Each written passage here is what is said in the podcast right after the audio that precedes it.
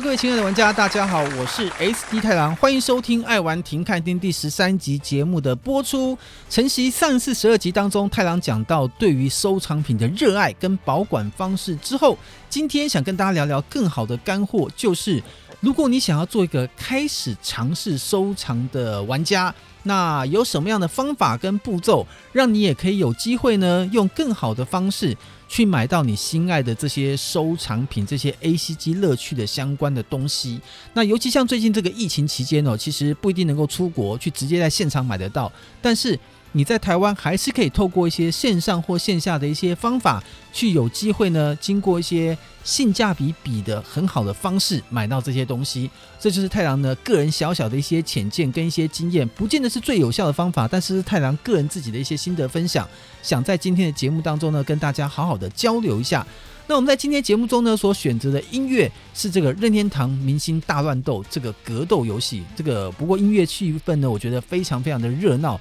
里面有非常非常多任天堂的经典 IP 的角色会登场，所以他登场的时候可能也会有一些属于他自己的背景主题音乐。那这张 CD 当中呢，它其实呢有分成两片，一个是红片，一个是蓝片。那红色呢是 3DS 的背景音乐，那蓝片呢是 Win U 时期任天堂大乱斗的音乐，所以风格不太一样。我们今天就选择的是 3DS 的红片来为大家做音乐的介绍。第一首为大家送上就是超级马里奥兄弟的登场主题音乐，非常的动感好听，音乐旋律也非常的熟悉，我们来欣赏一下。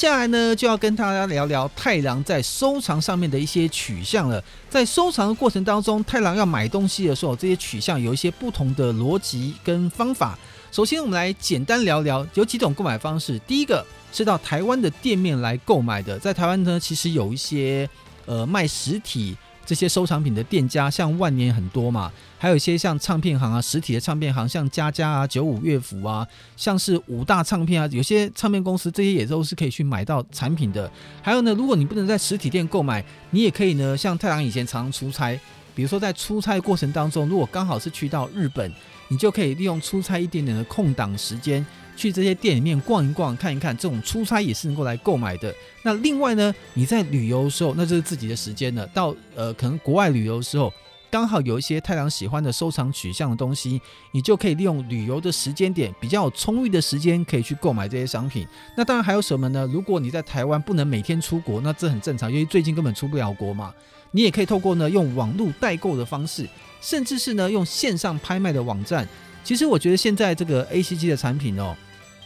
它的一些新闻资讯的报道。它的一些这个新产品发售的一些讯息，基本上呢属于 ACG 的迷们都有他们自己所会去浏览的一些东西，像比方台湾的玩具人网站就提供了非常多有关玩具的一些相关资讯。那像巴哈姆特呢也有很多这个 ACG 的相关资讯。那例如像国外的网站，像日本的 Four Gamers 啊，或者像中国的一七七三啊，有很多的网站。针对 ACG 的相关商品的一些新品，其实已经有非常多清楚的资讯可以报道了。那玩家只要去看，如果你喜欢的话，要透过什么样的管道去做购买的动作？所以呢，这些呃相关的讯息流通性已经算是非常非常的流通了。所以这种情况之下，有一些可能本来就对这些商品也很有 sense 的一些店家哦，他们有时候会在日本有一些管道，像贸易商或像所谓的跑单帮的这些公司。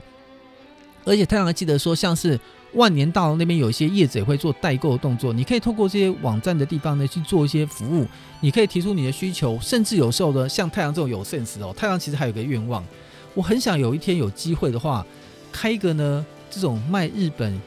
动漫啊、音乐 CD 啊这样的店面，然后呢接受消费者的服务，或是我主动发掘一些有价值的东西，自己把它先订货下来，再把它抛到电子商城上面去做销售，因为。我觉得我还有点判断力的，还会从里面挖到一些好货。我觉得这也是一个很棒的生意。所以现在你其实到像是虾皮啊，或者像露天啊这些拍卖网站上，其实已经有一些是看得出来是对 ACG 知识有了解的店家，已经主动哦。他甚至可以去主动来谈收单，去帮你做日本的预约这些动作，所以这也是一个比较有趣的购买方式。那当然呢，还有一些像什么，就是跨国的直购，这也是我们今天当中节目也会讨论到一些内容，就是有些这个线上的网站，像 Amazon，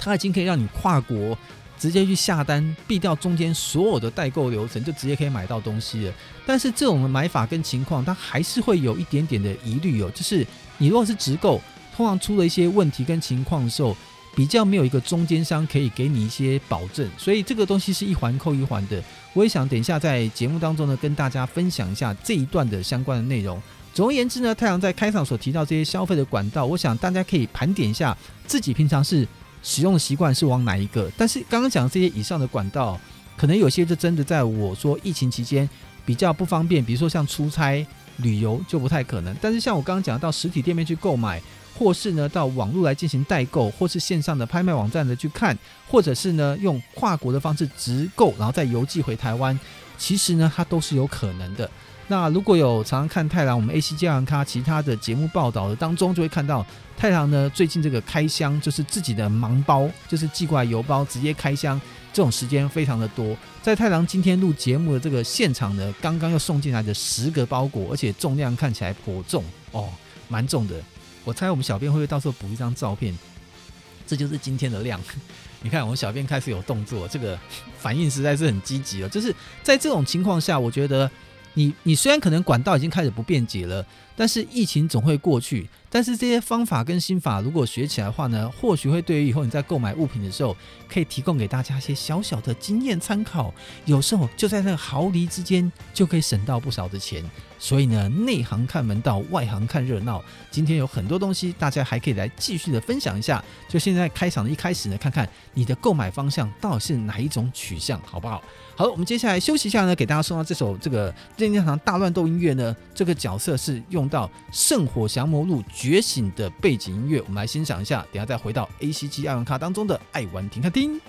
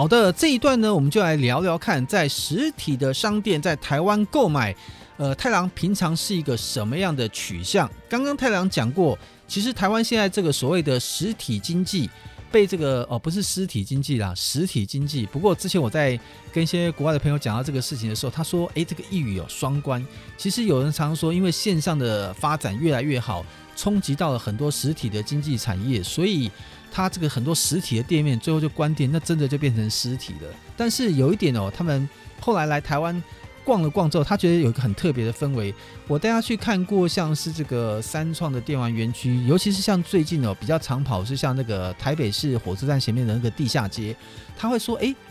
台湾这边的那个店家哦很亲切，你就算是一条路这样逛下去哦，进去问一问看一看，你就算是不买东西，他也不会给你白眼。”他说：“可能有一些在海外有些地方哦，就是生意味比较浓厚一点，就是你问了半天都不买，他居然是不骂你。”他可能也不会给你很好的脸色看哦，这可能就是服务取向上面的差别。在这一点呢，太阳觉得以华人地区来说，台台湾应该算是非常非常服务好的。他说那天跟我们在逛了一个下午，会发现，即便呢没有任何的成交，但是在逛这个过程当中，他享受到那种呃很自在，可以理解游戏资讯，又跟大家交流的感觉。他说这个有非常好的温度跟人情味。他说这一点呢，可能是。呃，实体经济发展的过程当中，他觉得是最难能可贵的。我也跟他开玩笑说，其实我刚介绍一些店家给你看，你会注意看到很多人进去里面窝着，窝了可能一个小时、两个小时，他并没有在买东西，他在跟老板、跟店员聊天。有时候呢，这种店家就是要透过跟呃玩家们的交心聊天，让他对你产生认同感，甚至到后面什么情况呢？有些店家里面的这个小朋友跟消费者。你就算这个软体的店卖的贵一点，他还是会去跟你买，因为他觉得他就认同你，就算是你卖贵一点，他也愿意跟你买。那这边也要感谢很多之前在那个我们在做直播的时候呢，也有一些我们的买家说，虽然有的东西的价钱打折下来，其实。我们卖价钱呢也没有便宜到非常夸张，也是跟外面市场行情只便宜一点点，但是他就是喜欢我们，所以他还是想跟我们买东西。所以我认为说，像 ACG 的这种族群呢，有一个很大的特性，他们会找那种归属跟认同感，这种气氛很强烈，他会认同你是跟他一国的人，会超过你其他的氛围，这是这个产业的特性。所以我说，他说在这种情况下去逛街，享受 ACG 这种气氛，他觉得是本身店家老板如果是一个同好的话，他会很热情的跟你解释他所喜欢这些东西啊，文化，让你。觉得你要认同他，那你在跟他买东西的时候说：“哎，我找到懂我的人，去跟他买东西，我买的感觉跟气氛就不一样，甚至一两次之后就交心变成了好朋友。所以我觉得这样的一个氛围是应该是实体店里面呢非常特别的一环。所以在过程当中呢，我刚刚讲的就是台湾有很多店家哦，其实北部还是比较居多啦，就是有几种店家的形态，比如像我刚刚讲到的。像佳佳唱片是在那个呃台北市的中华路，那个店开的是有够有够的久了。那从以前的这个装潢呢，比较还可以，一层楼，现在已经的装潢改的还还不错。尤其呢，它新改的楼上那层楼哦，它是以这个古典音乐、黑胶唱片、电影原声带、发烧片为主。它那个楼的跟楼下那个装潢之间呢，改的这个差异感就变得非常的大，所以去逛的感觉呢，其实还是非常的舒服。那像是呢，这个九五乐府，它是也是藏在西门町的巷子后面。这家店呢，就是我们 ACG 玩家们比较早期所知道的圣地了。这家店常常帮所有的消费者去代购日本的音乐 CD、日本的一些动画原声带等等。你只要先查好了相关资讯，比如说呃产品的编号、发行的厂商、可能发售日期、正确的原文的品名这些相关的资讯，他就可以去再透过日本当地去帮你订购出来，然后先给你报个价。确定了之后，他再进行订购。基本上，我觉得这个价位跟情况呢，我都觉得还在可以合理的接受范围之间哦。比如说，你像一般的现在日币行情，大概零点二八几，接近二九的时候，可能它实际换算包含运费加在一起给你到手上的价格的话，我觉得接近在换算汇率差不多点三八到点四零之间。我个人呐、啊，不敢说我找的是最便宜，但我说我个人是可以接受。这个价位，因为他帮你做人事、人工、运送相关的费用，我觉得也不可能让人家做白工嘛，所以我觉得这个就是一个很 很可以接受的范围哦。那除了像家家九五乐府之外呢，其实在早期太郎小的时候哦，我常常到万年大楼去。万年大楼的四楼呢，当时是这个主机游戏一条街。那当然随着时间的演进，很多店都收起来不做了。那呃不讲是谁，我只说在当时这个万年四楼当中，有一些店家的确是把做主机游戏的生意当做是很单纯的销售业来做，进去就是问你有没有卖什么东西，有多少钱，付钱走人。我觉得那个温度性就少很多。太阳其实有喜欢跟呃有些店家的老板去 哈拉，那几家店家后来我在买东西的时候，会比较在那个时候。常常喜欢跟他们买，就是说顺便买个东西，顺便跟老板聊聊天。我觉得那种感觉是相当不错的。所以万年大楼里面呢，也有很多像是这种玩具店啊、公仔店啊，有很多老板。我认为至少有半数以上老板是很愿意跟消费者哈拉介绍。他们甚至有点优越感，是因为我很懂。我在跟你介绍的同时，也在展现我的高度跟专业。他有一点点自己的荣誉心，我觉得那种感觉跟氛围是是蛮好的，因为他你也满足了他的需求，他也满足了你的需要。所以我建议大家，如果在万年大四楼呢，你是一个新玩家的话，那个地方其实是比较呃年轻的小朋友会去的地方哦。呃，大概就像太郎这种哦，呃，二三十年前也是很喜欢跑这种地方，现在就。跑去那边觉得有点格格不入，因为总觉得那边去的年纪是年纪的话，应该是反正闲聊嘛。哎，我们前面我们记得去万年大楼，现在去看人应该国中生居多吧？国国高中生应该比较多一点。对，我讲真的啊，国高生哎，国小好像我都有看到，但是我觉得就是年纪再大一点的去那边的话，你可能就会往东区这个台湾的东台北的东区的地方跑了，所以。我觉得那个地方可能你在买东西的时候呢，还是一个很重要的参考取向。但如果你是要像买 ACG 的东西的话，你去重要的一些楼层去看完东西就可以走了。哦，我觉得以我现在的年纪去那个地方，其实已经是我个人觉得有点不太习惯了。就是我买的东西取向也都不太一样了。再加上现在线上的发达，其实管道就真的变得非常的多了。那如果除了像这些店家之外呢，还有一些这个台湾的电玩小卖店，因为本来就做这个本行嘛，电玩小卖店或者是公仔店。它其实本身这些老板有 sense 的话，他就会做刚刚太阳的行为，他会直接先去买回来，直接等着你来买，因为他们自己都有知道一些管道，他们甚至会建立一些熟客群，说，哎，有个这个七龙珠的这个叉叉叉的模型，听说做的非常棒，是海洋堂出的，大家听哦，海洋堂这个应该做的还不错吧，所以就会跟他说，我现在要去集购，你们要不要先优先下单？他就集你们大大的量去跟海外去采购，所以像是这种。公仔店，或者像这种有些电玩小卖店，他们都已经开始卖附属的周边商品，不是只有跟店衍生的那种什么玩具啊、公仔，像是我讲的音乐 CD 啊，有一些像是这种蓝光影片啊、演奏会，都是跟 ACG 有关的，他们也会去间接去开始卖这些东西了。那所以我说这是从电玩小卖店的角度衍生的关联产业，它也是蛮多人去这样做的。那还有什么管道呢？在实体店家上面呢，还有看到一些像是唱片行。你会说唱片行怎么会卖这个东西？我说的不是像刚刚那种本来这个店的取向就对这个产业比较了解，想要这样做的。这个唱片行包含什么？就是这些唱片行可能就是正规的唱片行，它可能它的电的调性是综合性的唱片行，它可能在 ACG 的相关的音乐啊领域不是它的主要营业项目，但它偏偏它有卖。你会知道为什么吗？像太阳呃之前买的这个《昨日重现》啊，《最后生还者》啊，《战神》啊。什么一些什么呃恶灵诅咒啊，就是这些什么那个浩劫余生这种这种呃死亡岛啊这些类型的游戏哦，因为还有古墓奇兵等等，我都有些印象这些产品哦，就是呢，因为现在呃 game 的音乐或有一些制作音乐的氛围，像哈喽最后一站，他们其实他们的音乐制作风格跟规格都已经做得非常的好，这就是太郎为什么喜欢在节目上介绍一些好的游戏音乐的原因，他们制作的规格编制。你看，像《勇者斗恶龙》都是交响乐的编制在做音乐，所以在这种制作之下呢，他们音乐做的音乐非常好，所以后来有一些他们的音乐的合法发行，反而都是一些国际级的大型厂商，例如说 Sony、华纳、环球这些等级的公司。所以在这些公司的部门里面呢，他发唱片的逻辑就像发一个流行歌手一样，变成一个正规的业务。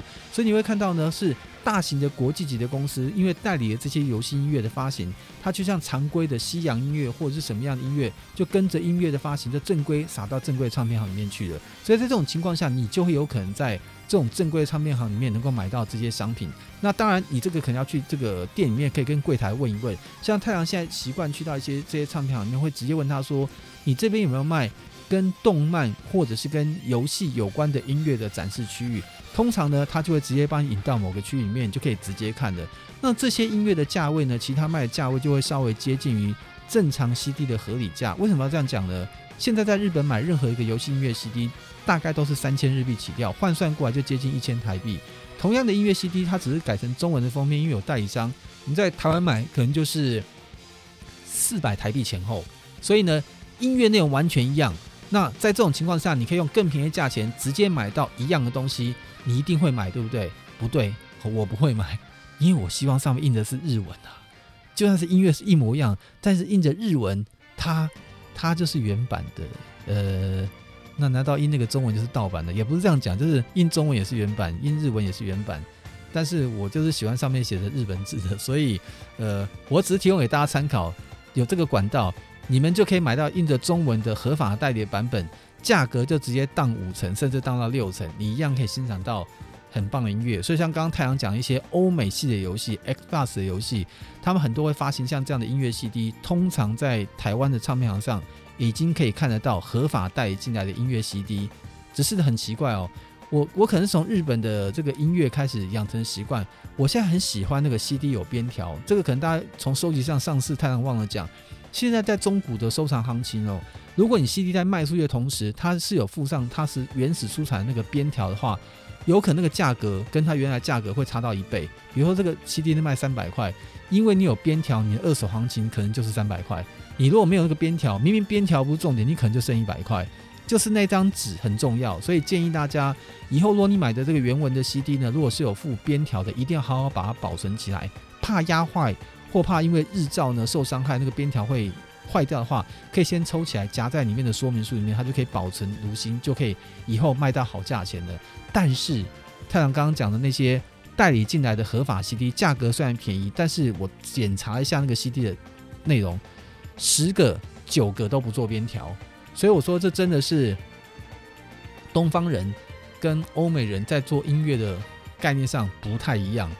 他就听音乐嘛。漂亮的盒子，完整的包装，上面一看就知道是古墓奇兵，就听就好了嘛。可日本就会有边条那东西，弄得很有质感，你知道？就是我上次讲过，日本那个收缩膜拆掉都还可以套回去，那美国那种收缩膜就是破坏性，你拆了就放不回去了。所以还是有一些取向，就看你收藏上面的价值的认定的。只是我跟你说，如果你想要听到一样音乐，好的音乐，但是没有那么多预算的话。买代理性质的音乐 CD，现在在网络上已经可以找到非常多的资讯，也可以帮助你来找这些游戏，也是感觉不错的。好，在刚刚实体店面的这个讲的这些讯息之后呢，也可以给大家一些在实体店面这些消费的一些参考哦。那等一下呢，我下一段会跟大家分享，从线上拍卖跟电商网站上也会有一些购物上的一些需求跟方法，还有太阳一些小小的音乐跟浅见，所以等一下再跟大家分享一下这些有趣的内容。现在为大家送上的音乐呢是。之前四月份在台湾爆红的哦，不能这样讲，全球都爆红的动物森友会的角色，在任天堂大乱当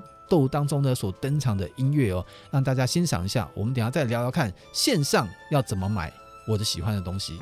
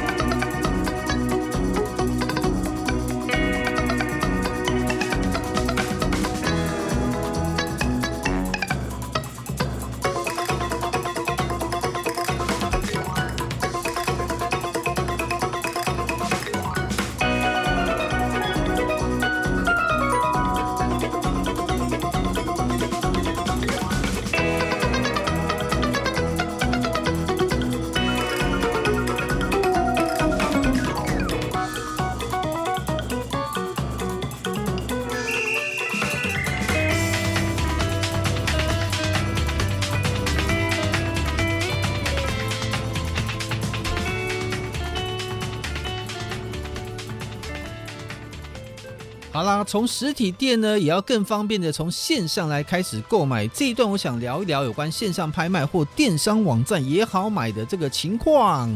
呃，在节目的一大开场呢，太阳有带到一个前提，就是在平常购买这些 ACG 的好物的时候，因为现在有越来越多的个人卖家很有 sense，他们可能会有一些日本的逻辑好朋友在日本当地或求学或工作的管道可以帮忙寄货。另外呢，还有一些呢，就是可能有些店家本身也有这个 sense，跟日本的进货管道，也会透过一些方式呢，提早对台湾的玩家进行预购来卖东西。所以我觉得现在的电子商务啊，就是拍卖网站上面呢，就非常的蓬勃。那通常要走到电商网站呢，这些网站呢，因为他们比较琢磨，比较没那么深，通通常是要有等到。代理商的方式进了货，它才有可能会卖到电商网站上面。所以我们就来看看这些在购物上面的一些差异。首先讲到这个拍卖网站哦，太郎个人呢，呃，下了一个简单的注解。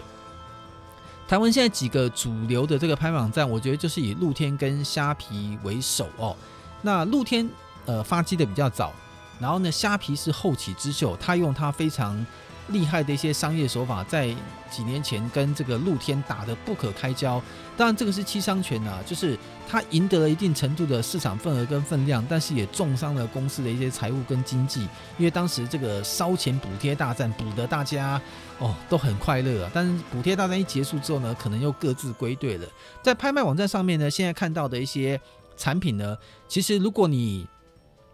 关键字打得清楚。你就可以在上面呢找到可能有些 ACG 你想要的东西，甚至你有一些比较简单的方式可以做排序。我个人哦会比较说，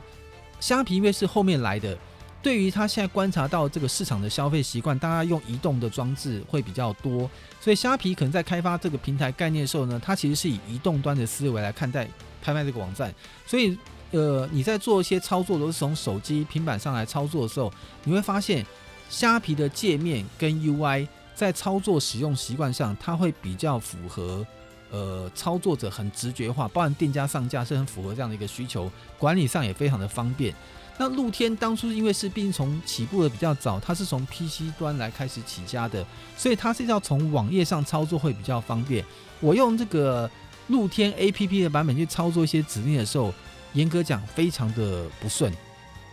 比较麻烦，然后呢比较。比较不直觉哦，但是我必须要这样讲，因为毕竟我使用习惯使用的比较早，所以我通常比较使习惯使用的方式，还是在做一些比较频繁动作的时候呢，喜欢坐在电脑前面，用电脑的界面来看这些拍卖性的东西。那我也承认，我比较最常用的还是走露天，因为露天毕竟它成立的早，它的资料库的量也比较大。那虾皮它成立的比较晚，所以有一些店家他在过去补贴的时候去那边开店，补贴一结束呢，他们有时候就会变成又归队到露天，或者是两边都拍卖。但是毕竟的基础资料库的累积，它可能没有露天那么大，所以像太阳这种喜欢找古董的人，他就是因为太古的东西，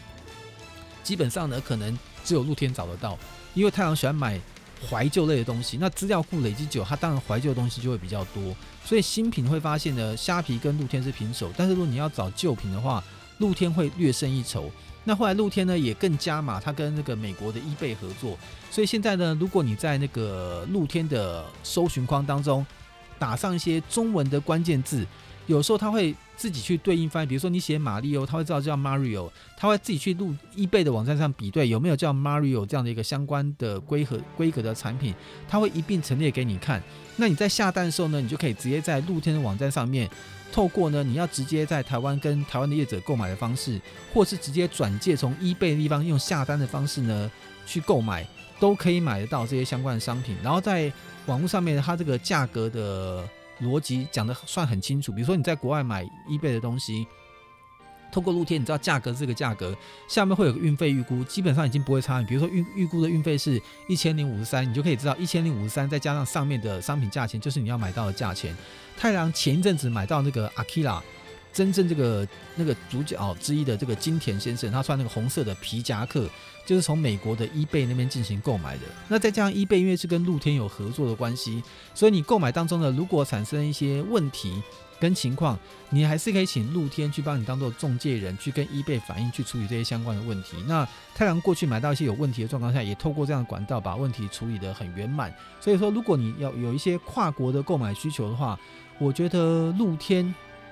可能非常方便，但对于卖家来说的话，可能有些补贴政策考量之下，因为我们知道露天跟虾皮跟卖家的结账方式不太一样。对于卖家比较友善的方式呢，是这个虾皮，他在定时间跟你结账，而且没有什么上限的结账。但是露天的结账方式呢，可能会跟卖家说，我每天有个请款额度，你不管营业业绩再好，你每天请款上限就是这些。那会变成说，如果玩家业绩呃卖家业绩卖得好，短时间之内他的现金可能会领不到，那就会造成他在资金调度周转上面一些比较辛苦的地方。所以呢，这个对买家跟卖家说，两个拍卖网站性质都不太一样。那太阳自己个人是发现，就是以资料库的量对比到成长网站的量来说，我可能会选择露天的机会会多一点点。然后它的 UI 在电脑上的操作行为，我觉得比较直觉。但是如果真的要换到手机上的话，虾皮会好一点点。那就看你在拍卖网站上取舍是往哪个方向的。那除此之外呢，像太阳讲说，像是拍卖网站上，像你看到像 PC Home、博客来，或者是像 UDN，或像这些网站哦。他们这些网站，如果你要看到这个跟 ACG 有关的商品的话，基本上我觉得大部分都是在台湾有代理商的商品，或者是他们真的有一些什么特别的专案合作，透过一些平行输入的贸易商直接买断。比如说这个公仔它有一千个，就直接卖断给他们。像今年的二零二零年四五月的时候呢，动物森友会的限定机最缺的时候，有非常多大型的这个电商业者，不管是 PC Home 或者是博客来。他们都有跟一些，他也不管什么商业规则，他们就会跟一些平行贸易商，就直接呢会有管道能够进得到主机，或进得到动物森友会，或者是最近也还是一样很火的健身环，他们就会谈一个专案销售的方式呢，直接去从国外更加直接拉货。所以在这种情况下，基本上这些呃电商网站上能够卖到的东西哦。大致上面都还是以有代理商为主流的产品，所以如果你想要经过比价方式找到一些好的游戏、好的公仔、好的玩具、好的音乐 CD 的话，可能在拍卖网站上面章法比较多，你比较可以找到性价比高的产品。因为一旦是有代理商来规范的话，通常他不会允许这些有名有姓的大公司在市场上乱价钱。但是在拍卖网站上，你永远不知道躲在后面那个人是谁，所以有可能有一些个人性的卖家。或者是我也爆个料，有很多名门正派的店家，他们都会偷偷用员工、外部人士做人头，在露天跟虾皮开好几个分身，有时候就会用一些呃台面上跟公司官方进的一些产品的呃正规的逻辑，私底下再透过他们乱价钱方式，透过拍卖网上其他的人头去卖东西，就好比呃。我们 ACG 玩咖，因为合作厂商也非常多，就好比，比如说有时候呢，会有一些呃产品，它可能明天才发行，但是我们有管道可能提前就拿到了，但是基于礼貌，我们也是不能够提前做直播，因为提前一做直播的话，可能就会有厂商要开始被找麻烦，说我明明说好明天来同时发行，怎么今天就有人把软体流出去了？但是我们有时候提前拿到还是有点好处啦，至少可以试玩的时候可以提前先做一下业，会让我们在正式来的时候呢会比较得心应手一点。我只能说像这样的一个潜规则，其实在业界是常态。那我认识的电玩小卖店的店家，哦，十家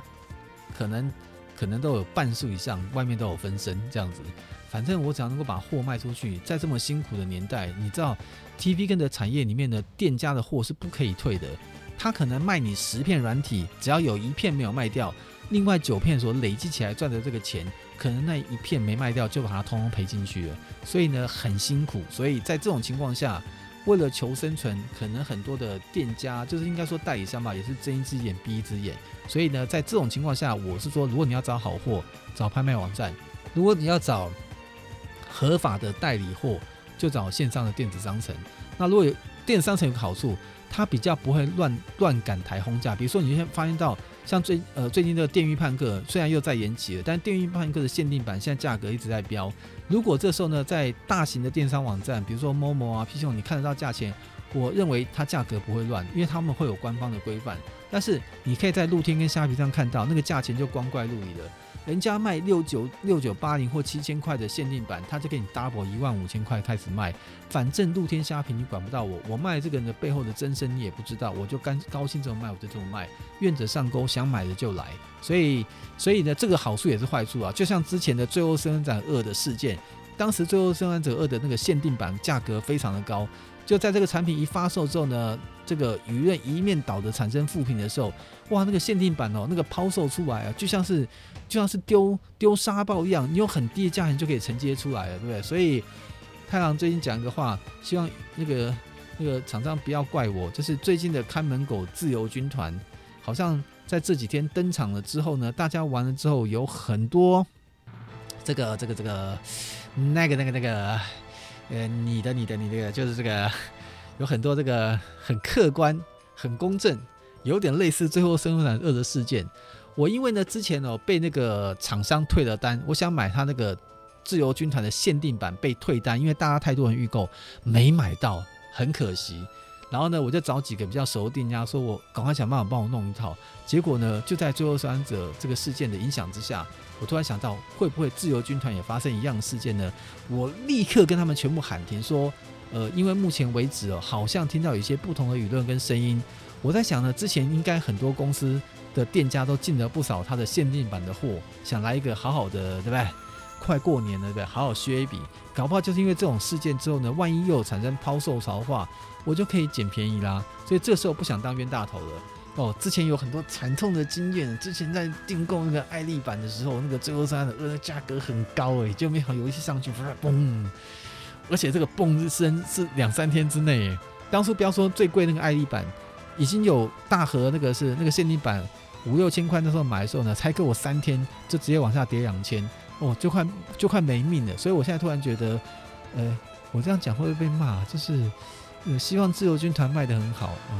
那、希望限定版大家买的不要很多，留一点给我买。那那各位店家老板，这个价钱漂亮点的时候再通知我就可以。现在我不急了，因为因为这个哎外面那个那个就知道了嘛。所以呢，有时候这个游戏啊，真的是不能像算命一样摆摊，谁知道明天会发生什么事情呢？所以开发厂商还是要多用心。做出一个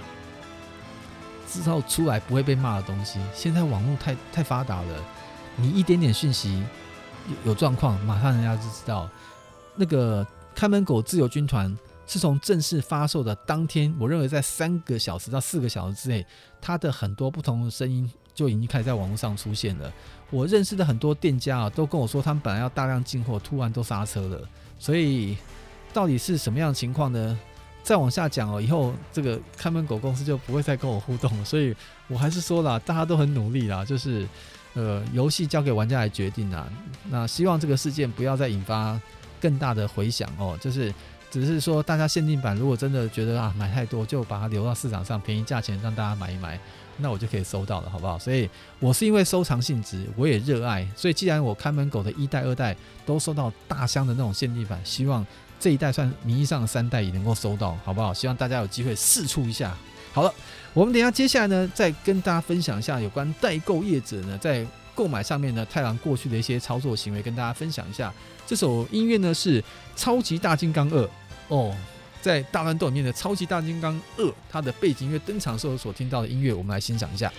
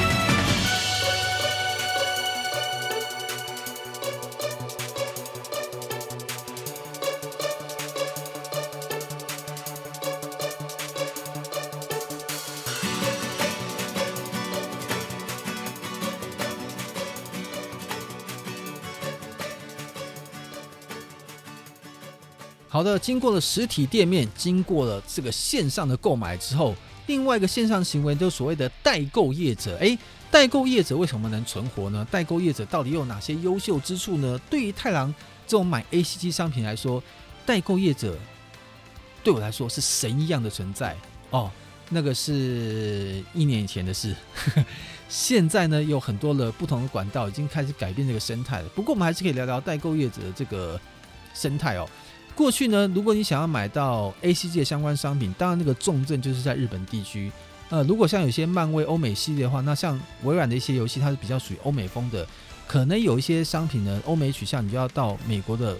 呃相关的购物网站去买。但是毕竟不是有一些这个除了呃商家之外，有一些属于个人性的卖家哦，他在交易的行为上其实有时候会有一些限制。比如说有些卖家他说就强调说我这个商品的寄货只以当地为主，例如说我只寄日本，只寄美国，不寄海外。那碰到这种店家，你就很麻烦呐、所以你要避开这所有的问题的状况下，只有一种方法，就是找代购业者。代购业者呢，他的作业模式通常就是呢，他会透过一个在当地的分身的账号，帮你呢去采购当地的这个产品。然后当地的产品呢，是透过各地的那个分支集合运到某个他们在当地的分支机构的仓库物流，再集中运送呢到台湾当地再做分流。所以在这种情况之下，他呃在运送啊，在购买上面呢，算是有一点点中间人的保障。那当然，它相关的费用抽的就会有点有一点点层面会比较多一点点的哦。那太郎过去在台湾常常用的一些代购网站，像是这个 Zen Market，就是这个一个蓝色标题的一个网站哦，还有像是这个 Amazon，还有像雅虎日本的拍卖。这些是属于太阳常常会用的，那有一些是属于国外直接直购的。但是我刚刚讲这些网站啊，还有像若是台纯台湾公司啊，像这个 Zen Market，还有像是乐淘，还有一个叫做 SBS S P E X Space 这三个网站呢，它有些不太同的取向。那这个 Zen Market 呢，是太阳用的最多的。这个网站有个很大的好处哦，你在日本的雅虎奇摩，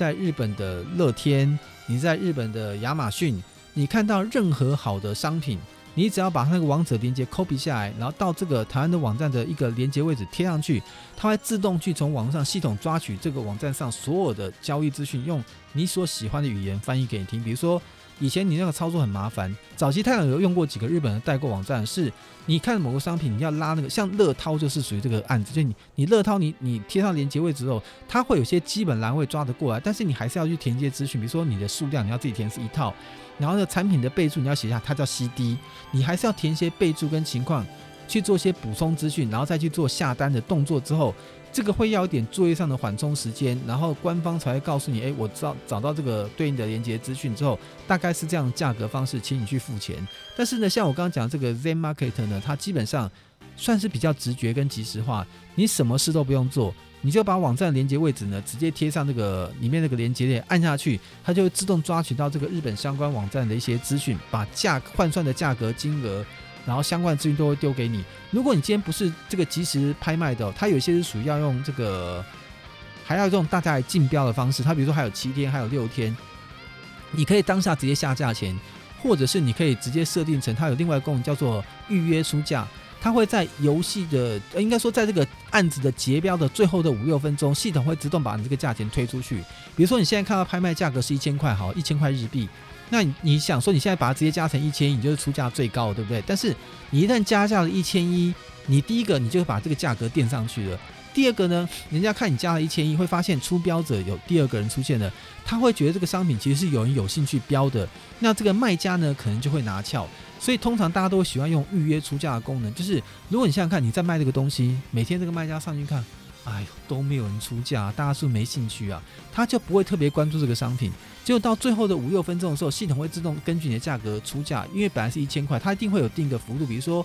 每一次往下喊至少幅度是一百日币，它会有定个规则。那你想看，你在最后五六分钟的时候，你就预约出价加了一百块，它就变成一千一百块。如果那五六分钟之内，卖家或者是本来对这个商品有意愿的人，就是刚好因为别的事情耽误到错过没有去看那个拍卖网站的话，很有可能你就在这五六分钟的时间差之内，你就是最高标的得标者，一千你就得标了。太阳最近在日本呢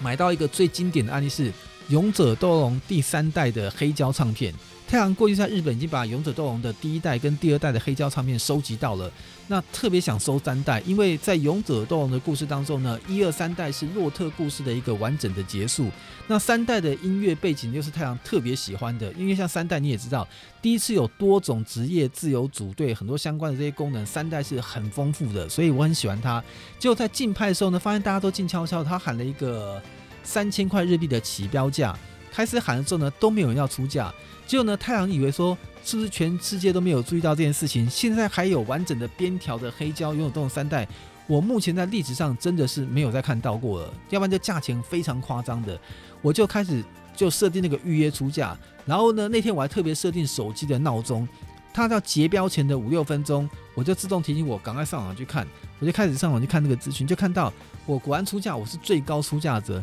就发现在一瞬间，啪啪啪啪啪。大家都开始出价，原来在电脑前面坐了很多跟我一样的人。后来看看，至少有十二个人都自己的一方一厢情愿讲说都没有人出价，太棒，就剩这最后五六分钟了。所以大家都设在最后的五六分钟的时候预约出价，所以一瞬间集合出价，啪啪啪啪啪啪啪，在短短的不到三十秒之内，那个价格更新了十二次，就表示大家都本来就想要，所以变成最后加上我有十三个人在竞争勇者斗这个商品。我们大家开始怎么竞争呢？他那个原则也很公平。你如果出价的时候，最后五六分钟之内，只要有人喊出价，他会自动自动加上五分钟。他就怕有人利用时间，如果最后一秒出价，你不就得标？所以他很很。很公平，就是只要在最后五六分钟之内出价的人，他出价那一秒开始算起，系统会自动再加上一定的时间，应该也是五分钟。这样时间又回到有充裕的五六分钟，让其他有意愿的人继续下下那个标的价钱。所以如果又有人在连续下标的话，他会自动把时间补到，反正好像就是五到六分钟那个时间点上，这样就让有意愿的有充裕的空间可以来下价钱，才不会被人家利用时间差。所以太郎在那个时候呢，跟大家开始比了，从三千他出三千一，我出三千二，另外人出三千三，一路往上面出，最后呢是出到了六千七百五十日币，最后才成交。所以呢，大家可能会想说啊，一个中古的唱片出到这个价格了，大家觉得不想跟着出了，所以。太阳因为对他有特别情怀，所以最后呢就用这个价格标下勇者斗龙第三代的黑胶唱片哦。所以最近太阳自己也在现在这个直播台前面放了一台黑胶唱机，自己前几天听的感觉还蛮爽的。所以我觉得这是在竞标上面一个比较特别的地方。所以像刚刚讲这种代购业者哦，就是他会比较方便，是对于你这种语文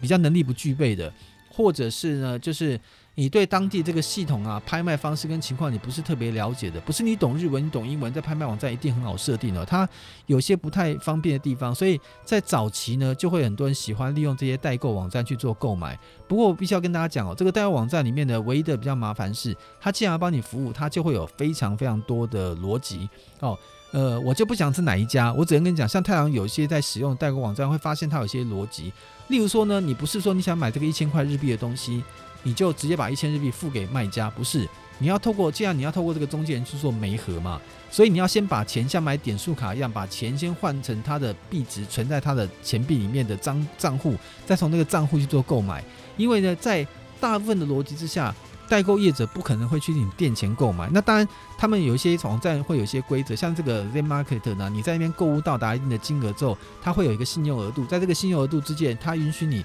先下标后付款。所以在这种状况之下的话呢，你就要考虑到你要汇款过去的一个比例。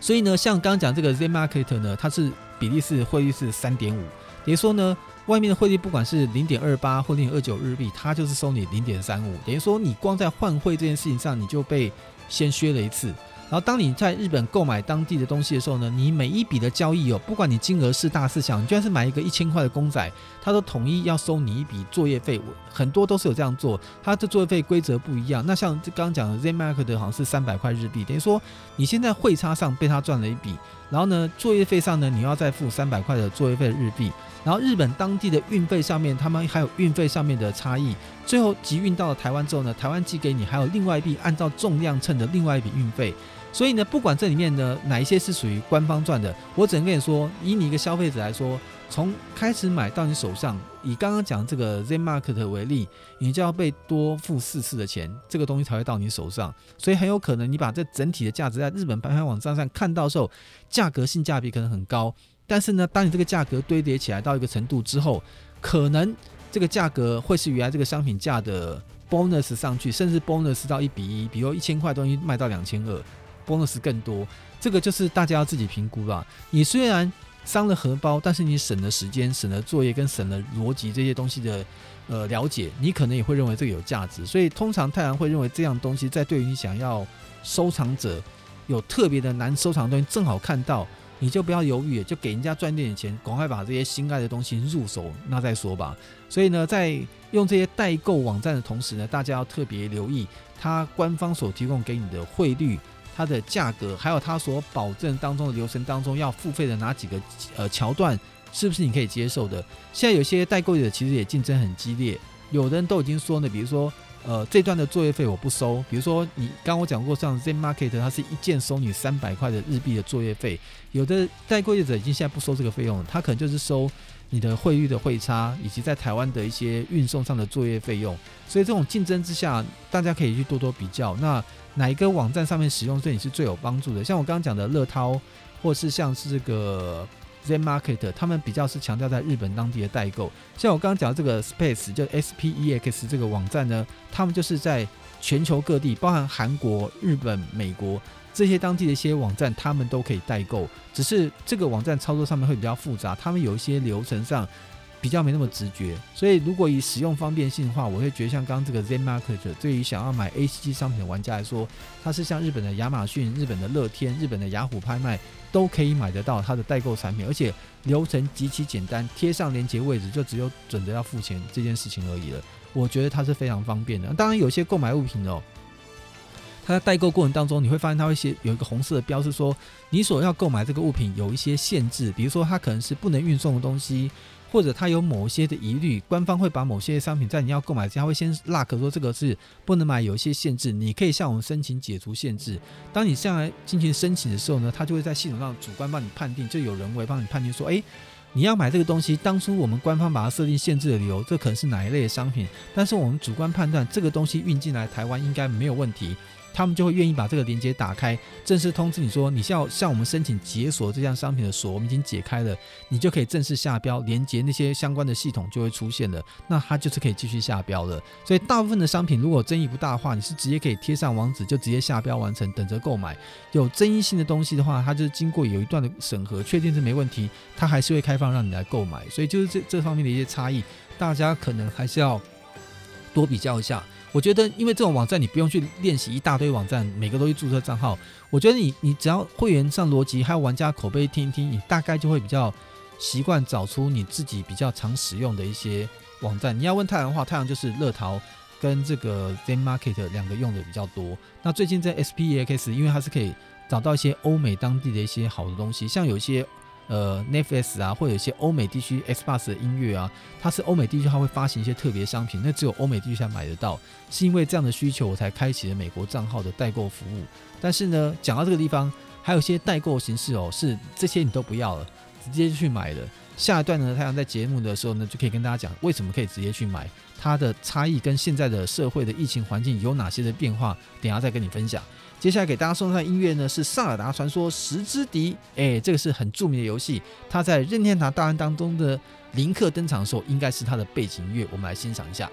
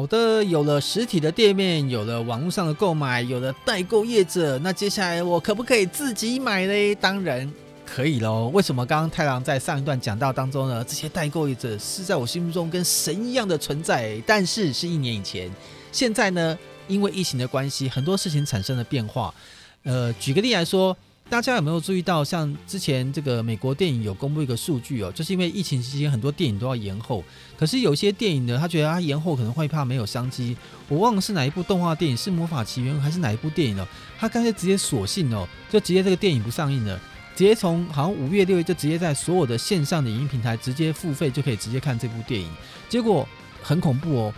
据说。一个月的线上的这个付费收看这部电影的营业的票房，据说打败了好像过去前一部一代电影的这个票房成绩。所以从那时候开始呢，会有个比较正面的讯息，这也是太阳目前知道的。很有可能以后的生态会改变成为任何的电影、任何的卡通动画这种东西，将来在电影院要上映的时候，很有可能以后是零时差，就是告诉你。今天这个电影，比如说十一月一号上映，它就是十一月一号在所有的 NOD、所有的影音平台、Netflix、爱奇艺或任何平台，加上电影院，通通都可以看得到。你只要付费就可以看了。那这样的话呢，传统的实体电影院呢，一定会受到很大的冲击。但是当线上的营收已经有那种庞大营业基础，现在就换成这个有内容的业者开始姿态，就会开始心态会转变了。我还是合作啊，但是为了我要。疫情期间，电影院很多都不能开，我不能够浪费我自己的著作物，所以你要就来，不要就拉倒，所以会变成是完全是卖方市场了。但是对于我们消费者来说，我觉得从实体转到数位上面的一些转变，那是呃在所难免的趋势啊。你看，不管是 PlayStation 或是 Xbox Series，他们现在在出新主机，都是数位版，然后实体版都一起出了。那现在云游戏呢，在五 G 的时代发展的那么迅猛哦，我觉得可能在 PS 六。Xbox 的下一代应该叫什么呢？Xbox Series，呃，Xbox Artist 嘛，我不知道。反正在下一代很有可能都是云游戏的市场了。所以在这种情况之下，线上的这个行为呢是会越来越多。所以在这种情况之下，疫情的关系造成了这个很多生态产业的改变，也是因为疫情的关系呢，我不知道是不是让这个直购变得更丰富哦。其实早在一两年以前呢，像亚马逊。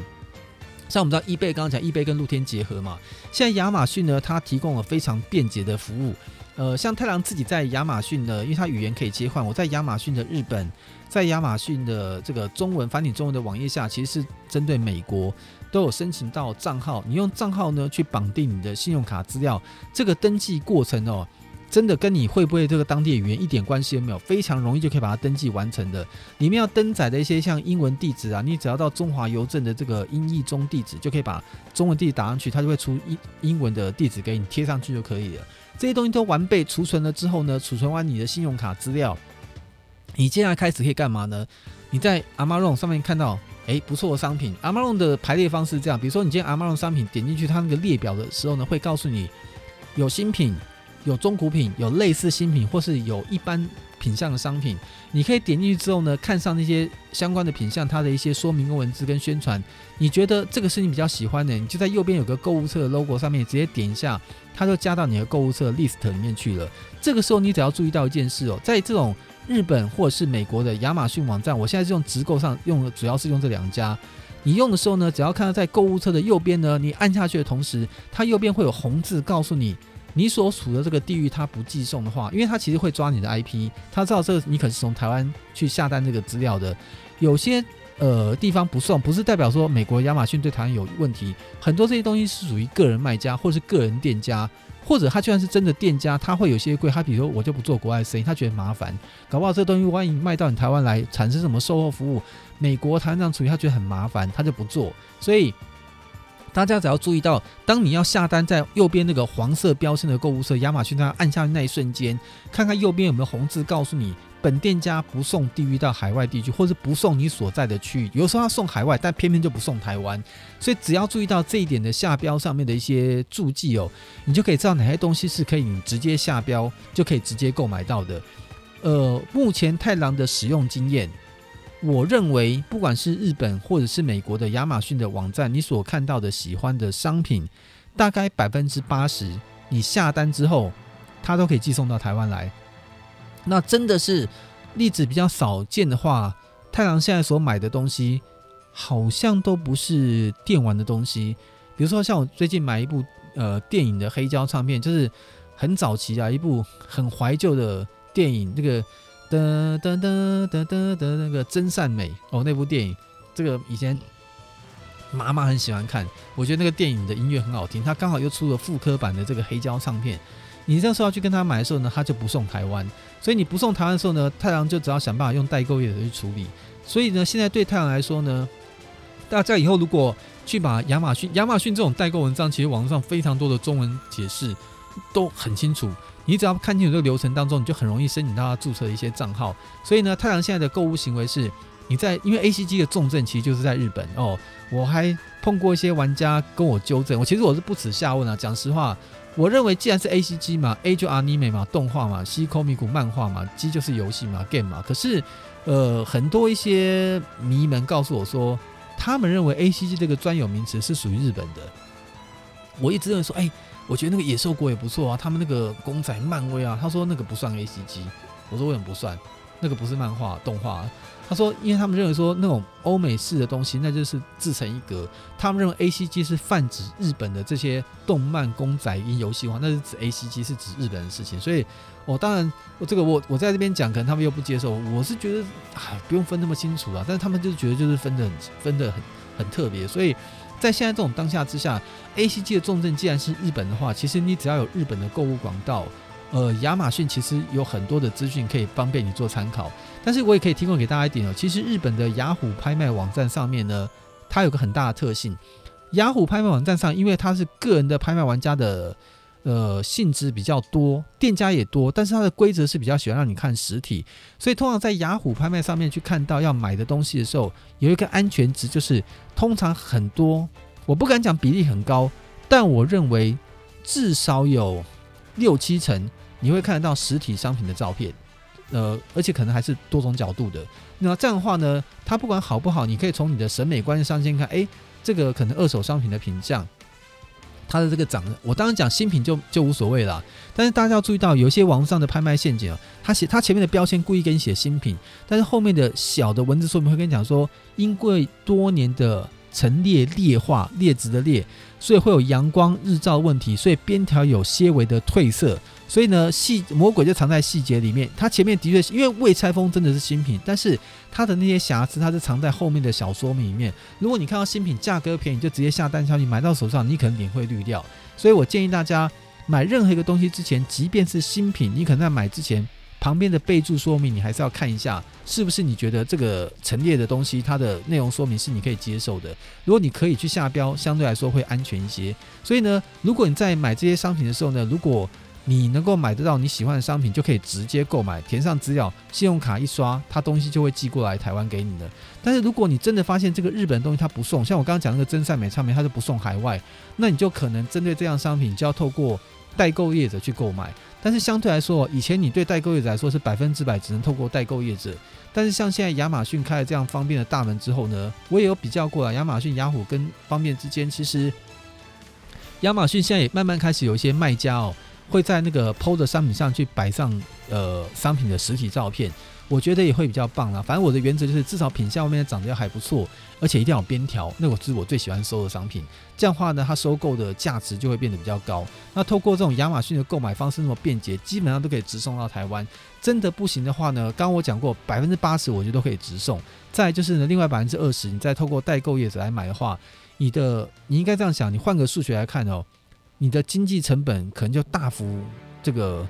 成长，就经济成本应该说你这这个被坑的这个钱不能这样讲被坑，就是你本来要代购给他的那个成本呢，就大幅降了百分之五十以上。你想想看，以前如果你透过代购业者，他的汇率光汇差就差那么多，你现在透过直购再加上运费方式，肯定可以省上不少的的经费。所以呢，以比例原则，有百分之八十以上物品都可以直购买得到的话，建议大家可以参考太阳的新模式。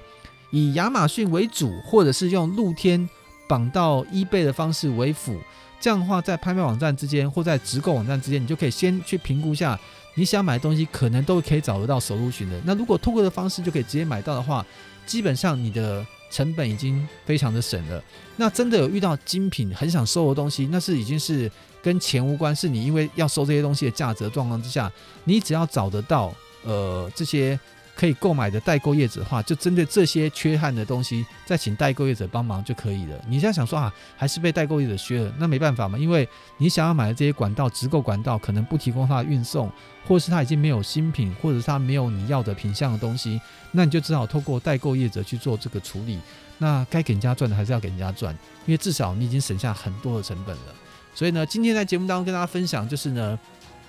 疫病期间不能出国期间。如果你还是想针对一些收藏性的东西，想要继续延续你的收藏之路的话，太郎是这么做的。那如果大家有针对我的方法呢，当中我可能讲的方法不一定是最好，但是是太郎个人的一点小小的心得，我相信对大家可能还是有点帮助。但是如果各位大神们，如果你们还有很特殊的管道、特别的关系、日本的人脉，能够透过呢更便捷有效的方式，更省的经济成本。能够买到这些好的 ACG 商品的话，也希望大家不要藏私，多多在我们节目的各个留言板、粉丝团跟大家来分享，让太郎跟所有的粉丝们能够经过大家的分享介绍，也能够呢在购物或者是在收藏之路上，能够用更性价比高的方式得到自己最好的乐趣。在今天呢，还是非常感谢大家 ACG 爱玩咖爱玩停看听的收听，也希望这个干货对大家呢有一点点的帮助。